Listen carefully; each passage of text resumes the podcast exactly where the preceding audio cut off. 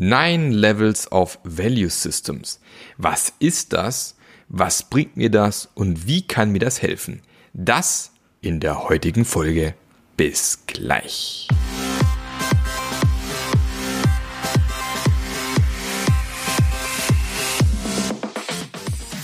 Der Passionate Teams Podcast. Der Podcast, der dir zeigt, wie du Agilität erfolgreich und nachhaltig im Unternehmen einführst. Erfahre hier, wie du eine Umgebung aufbaust, in der passionierte Agilität entsteht und vor allem bleibt. Und hier kommt dein Gastgeber, Marc Löffler.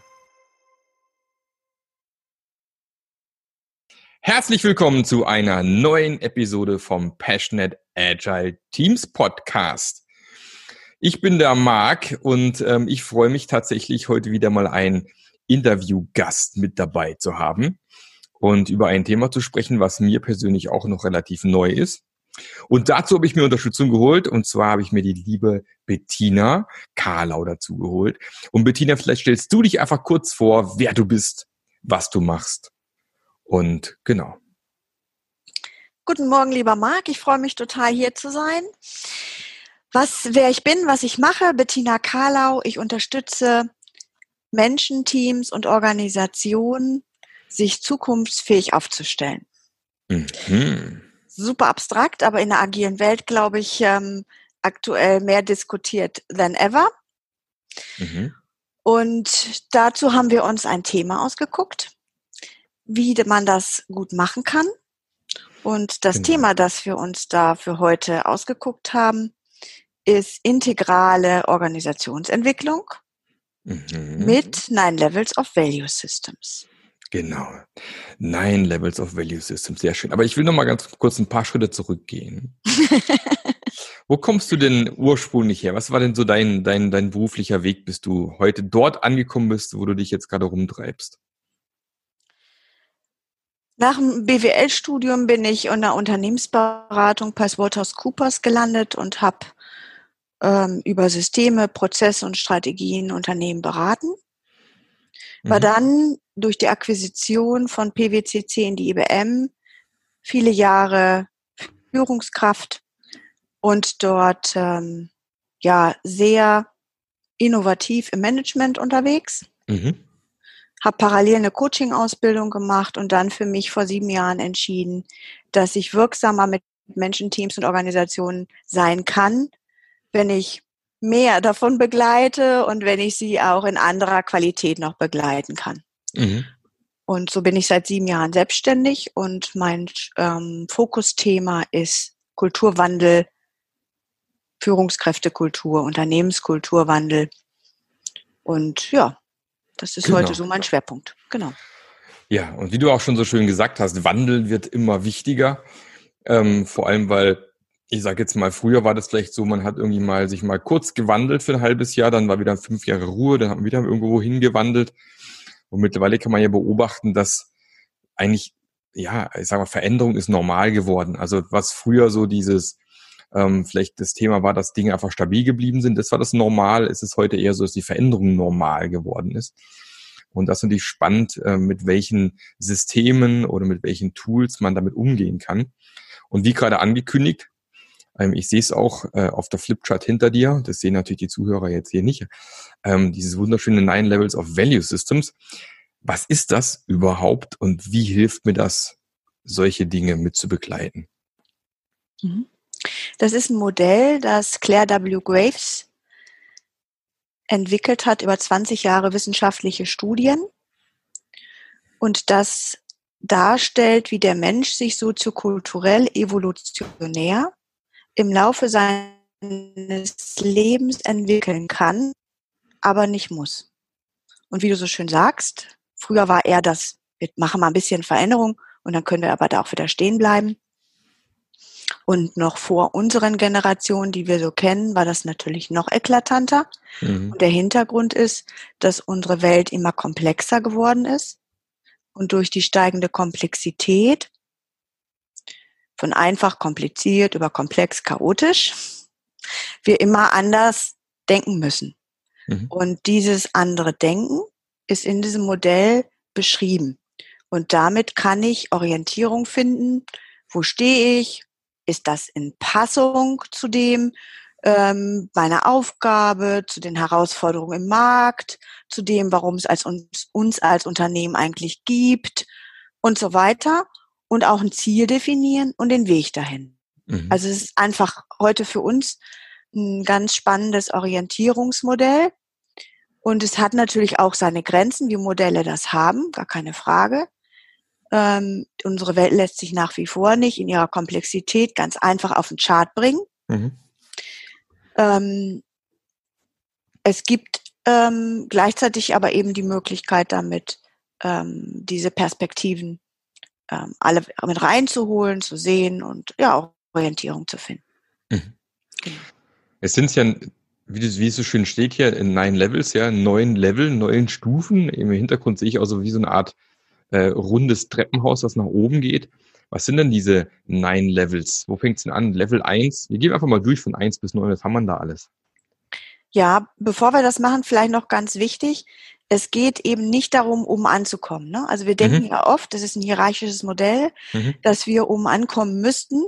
Ähm, es ist keine Stairway to Heaven, sondern es geht tatsächlich darum, in Passung zu kommen. Also mhm. mir immer wieder die Frage zu stellen, bin ich da, wo ich gerade stehe, wo das Team steht, die Organisation, gut aufgehoben. Mhm. Ne, passt das zu meinem Umfeld, zu meiner Anforderung? Mhm. Genau. Und es ist eben, und deswegen ähm, ist das äh, Treppenmodell auch passend vom Bild her. Es ist eben so, dass jede Ebene auf der anderen Ebene aufbaut und mhm. wir deswegen keine Stufe überspringen können. Mhm. Wenn wir dazu gefordert sind und Kompetenzgaps und Denkgaps zu groß werden, kann es eben sein, dass es uns nicht gelingt, die nächste Ebene gut zu machen, also erfolgreich zu meistern. Mhm. Und deswegen eben immer Schritt für Schritt beziehungsweise Level für Level. Mhm. Genau, das ist einfach nochmal wichtig. Ne? Wir denken immer gleich in, oh, wo stehe ich jetzt? Ich will ganz weit oben sein. Ähm, klar, es ist so, in dem Moment, wo ich weiter oben bin, habe ich mehr Denkmöglichkeiten. Ich kann die Welt dann ab der gelben Ebene multiperspektivisch sehen und bin nicht mehr in meinem Denkmuster gefangen.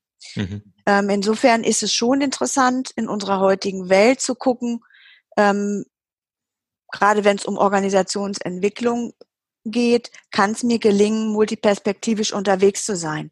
Mhm. Dann habe ich es leichter, als Berater, Trainer, Coach Organisationen auch wirksam zu beraten. Ähm, aber es ist nicht per se die Voraussetzung. Mhm. Das vielleicht nochmal so vorweg. Ja. Okay, starten wir einfach mal bei der ersten Ebene beige. Da sind Essen, Trinken, Wärme ganz weit im Vordergrund, instinkthaftes Bewusstsein. Es geht ums nackte Überleben. Und das ist im Unternehmens- und Teamkontext relativ irrelevant. Mhm. Zweite Ebene Purpur wird schon interessanter. Da geht es darum, dass uns Rituale und Traditionen Sicherheit und Geborgenheit vermitteln. Das ist beim Aufwachsen dann der Fall, wenn wir an Weihnachtsmann und Osterhasen anfangen zu glauben oder im Unternehmens- und Teamkontext, wenn es einen peterlichen Patriarchen gibt, der ähm, über seine familiäre Gesinnung sicherstellt, dass sich alle irgendwie wohlfühlen, mhm. dass für alle gesorgt ist dass er als Patriarch nicht in Frage gestellt wird, alle also direkt das machen, ähm, was er sagt, weil er einfach den besten Blick und Überblick hat und ihm alle vertrauen. Dass er eben auf der anderen Seite aber auch noch nicht profitorientiert oder irgendwie gewinnorientiert ist, sondern dass er diese Gesinnung der Familie im Vordergrund sieht und hat. Mhm. Genau. Dann nächste Ebene Rot. Das ist dann, ähm, kommt zum, oder kommt dann zum Zuge, wenn wir in die Pubertät kommen, auch schon als Dreijähriger, wenn wir anfangen, dass unser Ich erwacht und wir uns mal so unsere Grenzen bisschen erkämpfen wollen, als in der Pubertät nochmal sehr extrem und klar. Egozentrismus ist hier angesagt und eine rote Energie, die besonders dann ähm, sehr wirksam und sehr gut Unternehmen und Teams zu Gesicht steht, wenn es darum geht, sich Märkte zu erobern. Mhm. Das kennen wir viel aus der Finanzdienstleistungsbranche mit Schneeballsystemen und so weiter. Und das kennen wir auch viel von Organisationen, die neu in Märkte kommen und versuchen, sich eben die ersten Footprints im Markt da zu erobern. Mhm. Dann nächste Ebene ist die blaue Ebene. Hier erwacht unser gewissenhaftes Selbst, wo wir anfangen an Regeln und Ordnung uns zu orientieren, die uns wiederum Sicherheit geben. Mhm. Und das ist so im Unternehmenskontext da relevant, wo wir feststellen, naja, wenn wir jetzt zu viel Freiraum lassen und jeder kann es gestalten, wie er will, dann haut vielleicht der erste Verkäufer mit der Kriegskasse ab. Also wir fangen an, Compliance-Regeln ähm, aufzubauen, Strukturen reinzuziehen. Mhm. Hier sind Führungsmodelle, hierarchische ähm, Ordnung angesagt mit klarer, in Anführungszeichen, Befehlsstruktur von oben nach unten, mhm. top-down.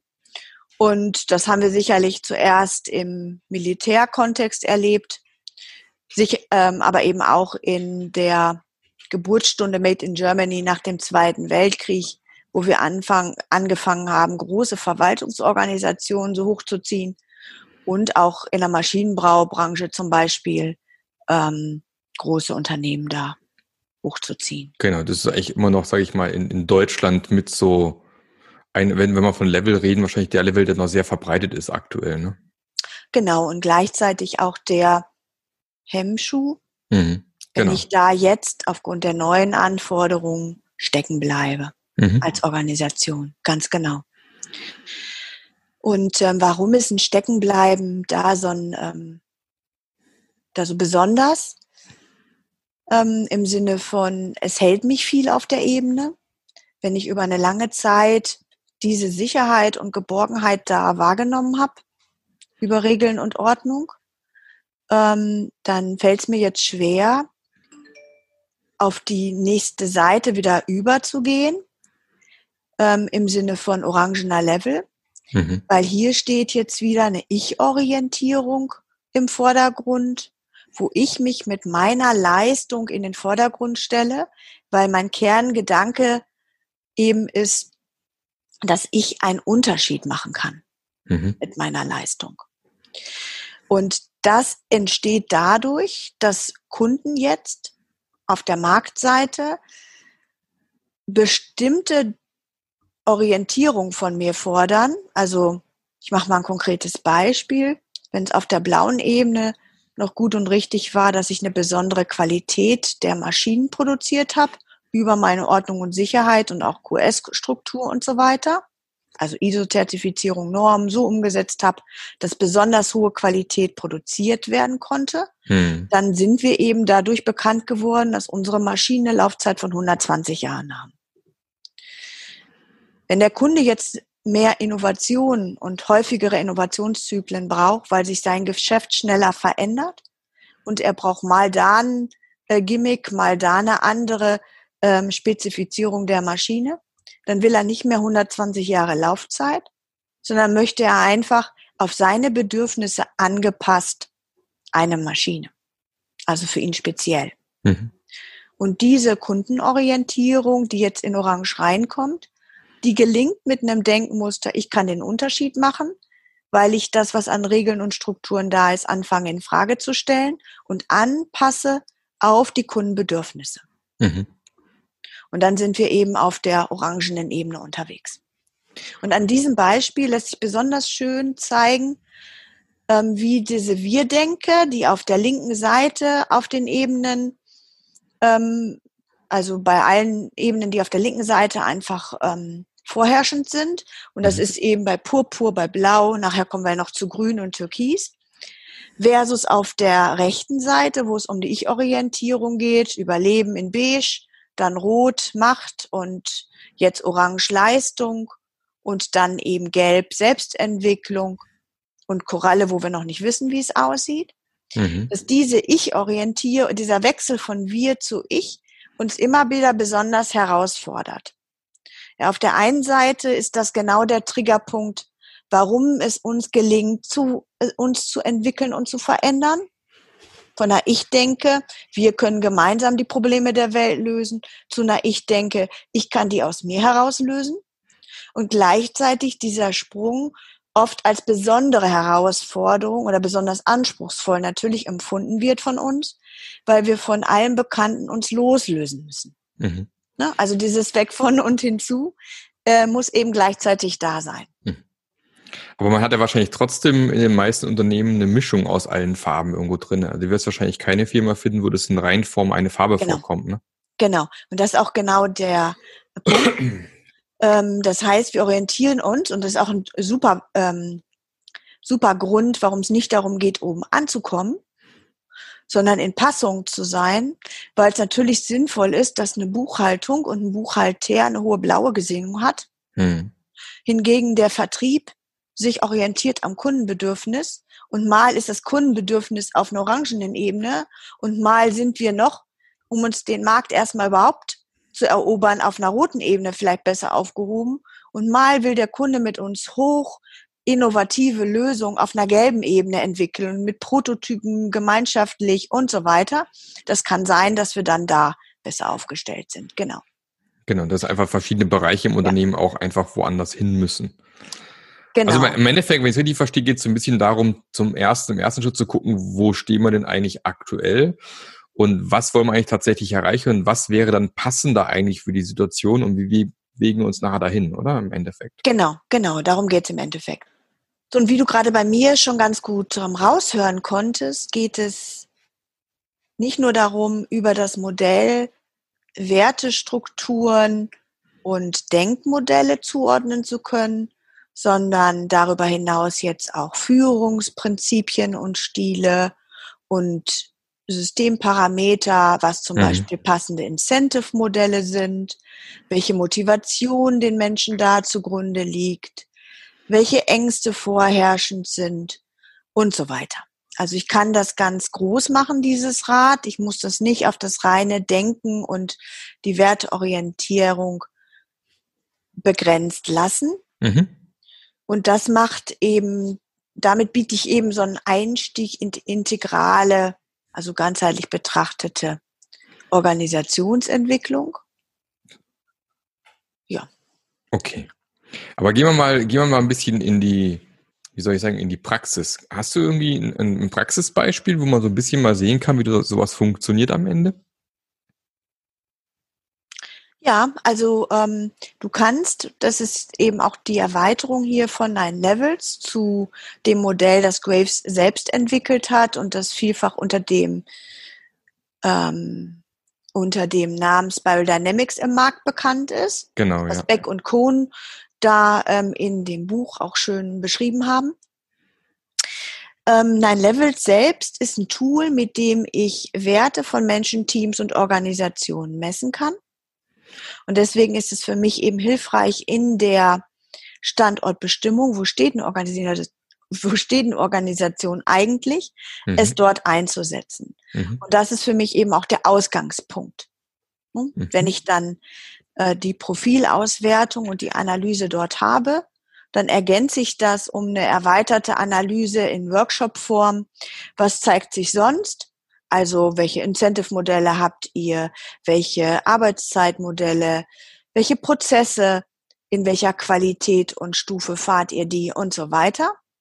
Und davon ausgehend gucken wir uns dann an, wo bist du jetzt unterwegs im Markt und äh, macht das gerade Sinn? Mhm. Und ich habe gerade einen Kunden, die Firma Tesvolt GmbH im Osten angesiedelt ähm, von Deutschland, die ähm, Batteriespeichersysteme entwickeln, hoch innovativ mhm.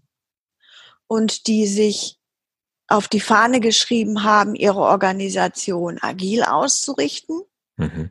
Und da war die Frage, a, wo stehen wir in der Agilität? Was für eine Art von Kurskorrektur um die Herausforderung als Organisation mit ungefähr 100 Menschen ähm, leisten zu können. Wie, was müssen wir da tun? Und B, sind wir eigentlich in der Form, wie wir Agilität hier anstreben, auch gut und richtig aufgehoben? Also mhm. nochmal auch die Frage stellend, macht das eigentlich Sinn, was wir da tun? Ist das richtig und angemessen? Und tun wir das, was wir da tun, die richtigen Dinge auch richtig? Mhm. Und da hat sich gezeigt, dass die Organisation von ihrem Mindset, von ihrem, von ihrer Sehnsucht nach Grün sehr weit aufgestellt ist. Dass es ein paar Kompetenzgaps gibt, wie zum Beispiel, wie mache ich gut Konfliktmanagement, ähm, wie gehe ich empathisch in Gespräche rein, wie begegne ich gut den Menschen, wie gebe ich Feedback ganz konkret, wie mache ich das, stelle ich das zur Verfügung, dass diese, ähm, dass es da noch Kompetenzgaps gibt und mhm. dass es auch noch welche gibt in der Anwendung von agilen Methoden. Mhm. Das war für mich ganz besonders überraschend. Was ich heute bei den anderen Organisationen, bei denen ich unterwegs bin, meistens erlebe, ist, dass die auf einer blauen Denke alle agile Methoden einführen, mhm. aber ihnen das agile Mindset fehlt. Und dann nutzen sie eben agile Methoden in einer blauen Denke mhm. und wundern sich, warum sie keinen Schritt weiterkommen. Mhm. Und hier ist genau andersrum. Die haben eine agile Denke, eine grüne Denke, kooperativ, gemeinsam im Team, in Harmonie, Dinge nach vorne zu bringen, in ihren Teams und auch über die Teamgrenzen hinaus, in der ganzen Organisation. Und die haben aber bis jetzt noch gar keine agilen Methoden eingesetzt. Denen mhm. ist es also nur mit dem, wie die Gründer die Transformation vorangetrieben haben, wie sie Selbstverantwortung in die Teams gebracht haben, ähm, wie sie die haben ihre Prozesse selbst entwickeln lassen und so weiter, gelungen, dass das stattfindet. Mhm. Und jetzt kommen die agilen Methoden über Kanban Board und so weiter hinten drauf. Und das wird jetzt auch relevanter. Vorher, das war eben genau spannend, war das gar nicht relevant, weil sie innerhalb ihrer Teams und innerhalb ihrer einzelnen Rollen auch gestalten konnten, wie sie wollten. Durch jetzt crossfunktionale Ansätze wird das so nicht mehr möglich ähm, oder reicht das nicht mehr aus. Es braucht mehr Transparenz in der Organisation. Jetzt muss der Einzelne deutlicher machen, an was er konkret arbeiten, damit äh, Mehrarbeit, Doppelarbeit ähm, vermieden wird und so weiter. Und da sind eben jetzt auch diese nächsten Schritte, jetzt erst die Tools einzuführen, ähm, dran. Mhm. Also ganz spannend einfach. Spannend, ne? genau. Also ja. das ist sogar eigentlich fast äh, die, die schönere Variante. Man hat eigentlich die, die richtige Haltung, ist schon vorhanden. die Prozesse haben ein bisschen gefehlt, was man ja in vielen Startups auch beobachten kann, wo äh, sehr oft schon genau dieses Kooperative, diese Haltung, die man sich im Agilen eigentlich wünscht, oft da ist.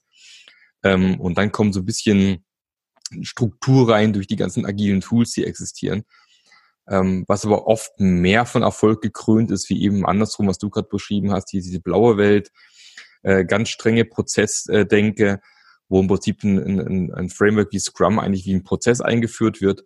Ja. Und aber hinten dran eigentlich die, die, die Haltung fehlt und dadurch ja, ich sage immer so ein, ich sage, in so einer Art Zombie-Scrum entsteht, also im Prinzip so eine, so eine leere Hülle. Man sieht von außen aus wie agil, aber wenn man genau hinschaut, hat es mit agil halt nichts zu tun, weil einfach im Endeffekt dir, ja, wie du auch sagst, die Benefits dann nachher komplett fehlen, weil die Veränderung, die mit einhergeht, beispielsweise komplett außen vor ist, nicht wirklich passiert, ähm, weil die Prozesse einfach sich so relativ schwer äh, ändern lassen oft und auf der anderen Seite auch einfach Menschen da sind, die einfach diese Sicherheit einfach sehr stark ähm, auch, auch zum Teil verlangen. Die, die fühlen sich halt wohl in der blauen Umgebung, weil da ist alles genau. klar, da ist alles strukturiert, da ist alles vorgegeben, da kann ich mich an den Prozess halten.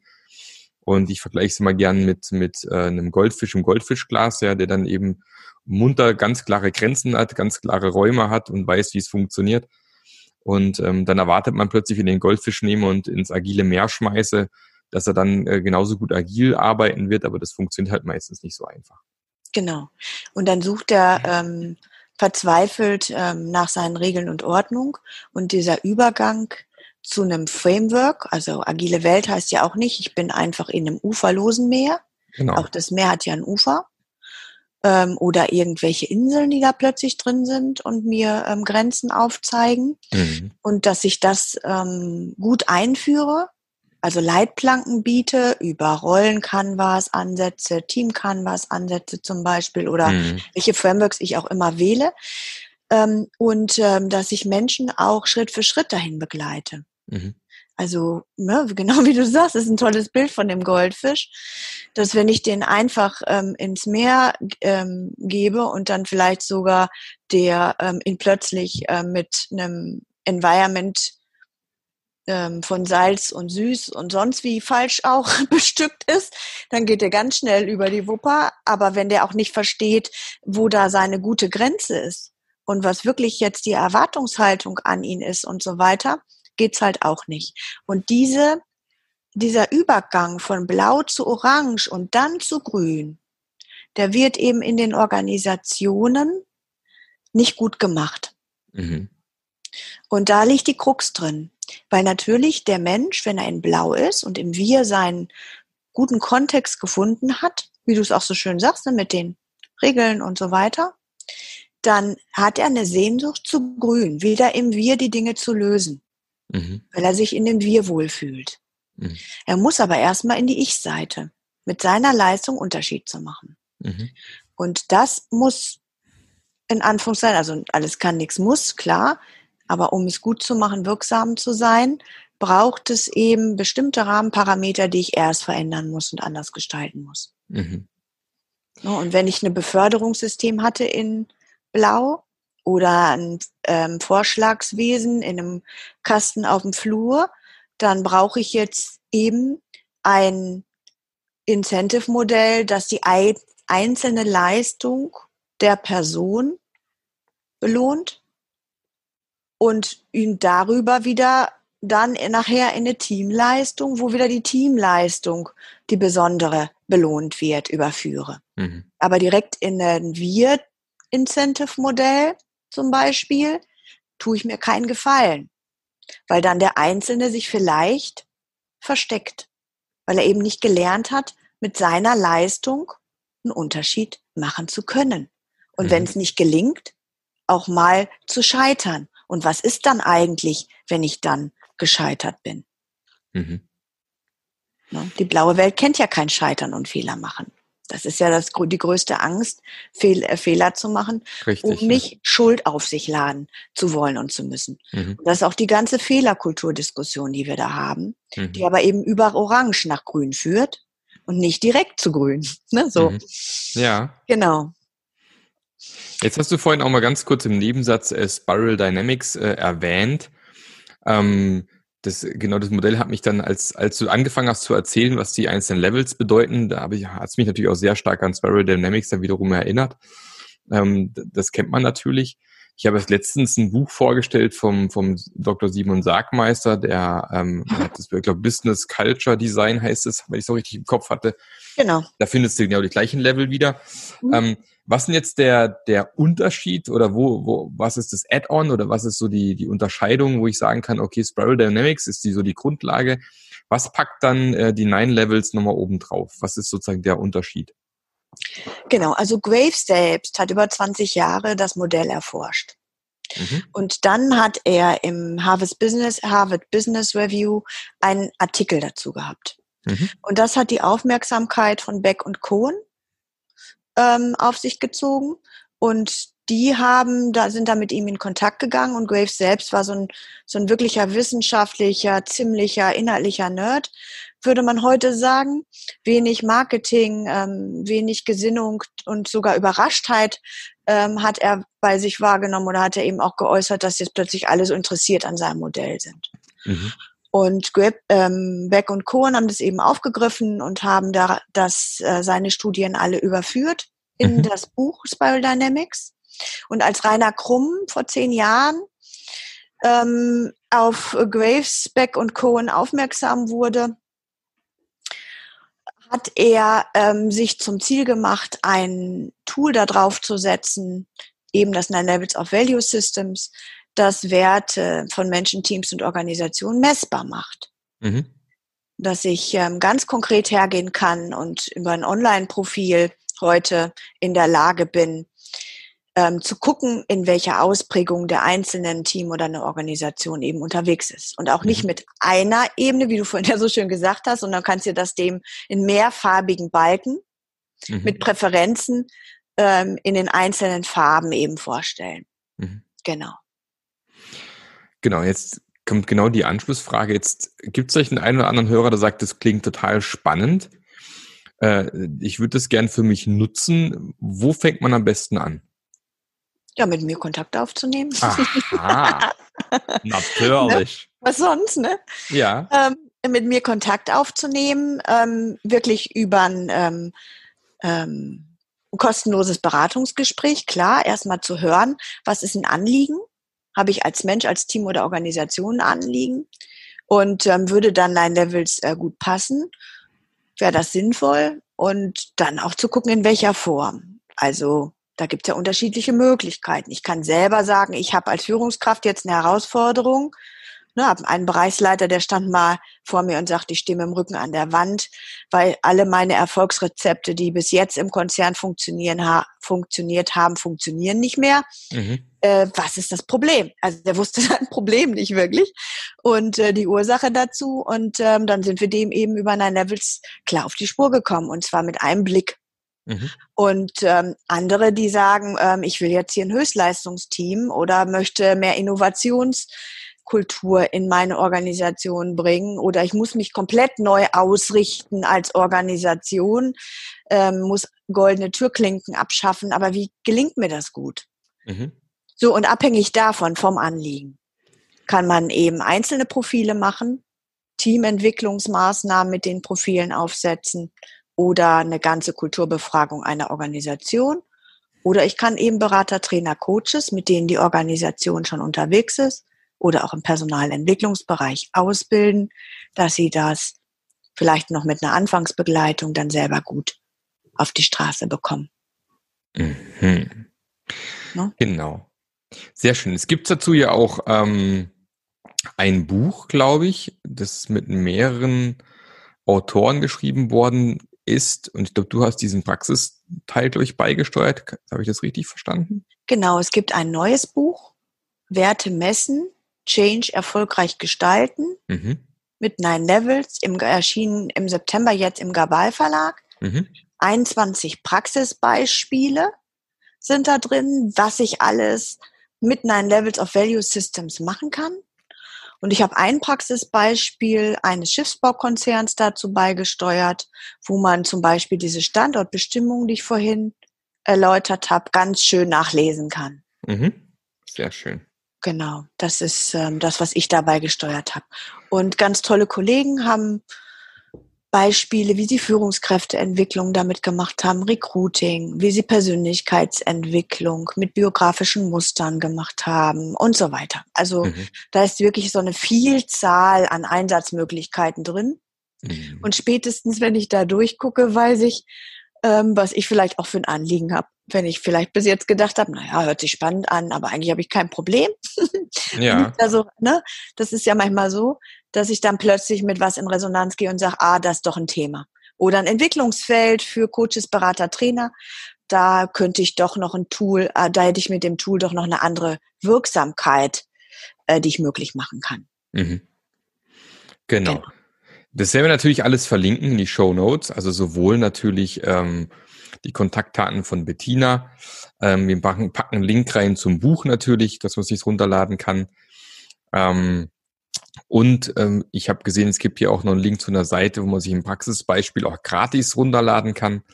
Können wir genau. auch noch genau. mit einen Link mit reinpacken, dann haben wir es auch noch mit dazu.